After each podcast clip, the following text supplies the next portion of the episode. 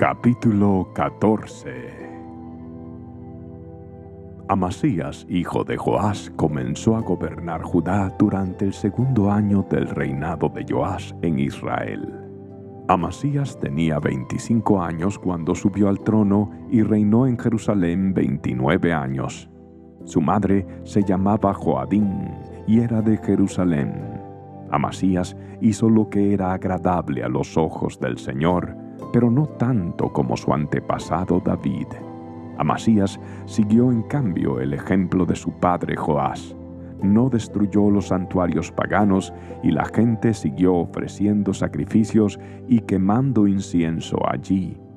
Cuando Amasías se afianzó en el trono, ejecutó a los funcionarios que habían asesinado a su padre. Sin embargo, no mató a los hijos de los asesinos porque obedeció el mandato del Señor que Moisés había escrito en el libro de la ley. Los padres no tienen que morir por los pecados de sus hijos, ni los hijos deben morir por los pecados de sus padres. Los que merezcan la muerte serán ejecutados por sus propios delitos. Amasías también mató a diez mil edomitas en el Valle de la Sal. Además, conquistó la ciudad de Sela y le cambió el nombre a Jocteel, como se le conoce hasta el día de hoy. Cierto día, Amasías envió mensajeros al rey Joás de Israel, hijo de Joacás y nieto de Jehú, para transmitirle un desafío. Ven y enfréntate conmigo en batalla. Entonces el rey Joás de Israel respondió a Amasías, rey de Judá, con el siguiente relato. En las montañas del Líbano, un cardo le envió un mensaje a un poderoso cedro.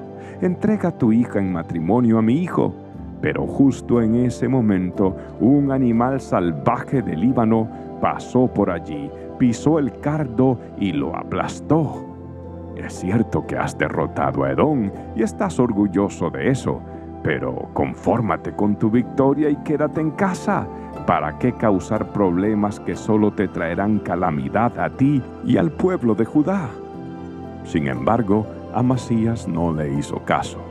Entonces Joás rey de Israel, movilizó a su ejército contra Amasías, rey de Judá. Los dos ejércitos se pusieron en pie de guerra en Bet-Semes, en Judá. El ejército de Israel venció de manera aplastante a Judá y sus soldados se dispersaron y huyeron a sus casas. En Bet-Semes, el rey Joás de Israel capturó a Amasías, rey de Judá, hijo de Joás y nieto de Ocosías.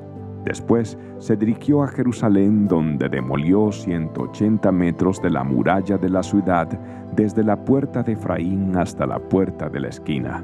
Se llevó todo el oro y la plata y todos los objetos del templo del Señor. También se apoderó de los tesoros del palacio real y tomó rehenes. Luego regresó a Samaria los demás acontecimientos del reinado de Joás y todo lo que hizo, incluso el alcance de su poder y su guerra contra Masías, rey de Judá, están registrados en el libro de la historia de los reyes de Israel.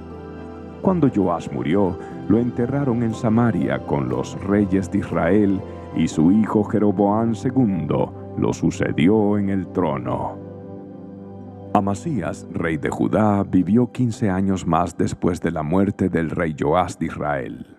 Los demás acontecimientos del reinado de Amasías están registrados en el libro de la historia de los reyes de Judá. Hubo una conspiración en Jerusalén contra la vida de Amasías, y el rey huyó a Laquis. Pero sus enemigos mandaron a unos asesinos tras él y lo mataron allí. Llevaron su cuerpo a Jerusalén sobre un caballo y lo enterraron con sus antepasados en la ciudad de David. Todo el pueblo de Judá había coronado a Usías, hijo de Amasías, quien tenía 16 años de edad, para que reinara en lugar de su padre. Después de la muerte de su padre, Usías reconstruyó la ciudad de Elat y la restituyó a Judá. Jeroboán II, hijo de Joás, comenzó a gobernar Israel durante el año 15 del reinado de Amasías en Judá y reinó en Samaria 41 años. Jeroboán II hizo lo malo a los ojos del Señor.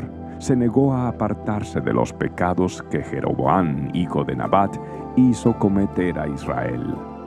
Jeroboán II recuperó los territorios de Israel que estaban entre Lebo Amat y el Mar Muerto, tal como había prometido el Señor, Dios de Israel, por medio del profeta Jonás, hijo de Amitai, profeta de Gad Efer.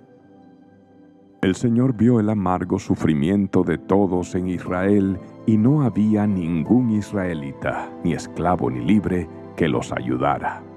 Como el Señor no había dicho que borraría el nombre de Israel por completo, usó a Jeroboán II, hijo de Joás, para salvarlos.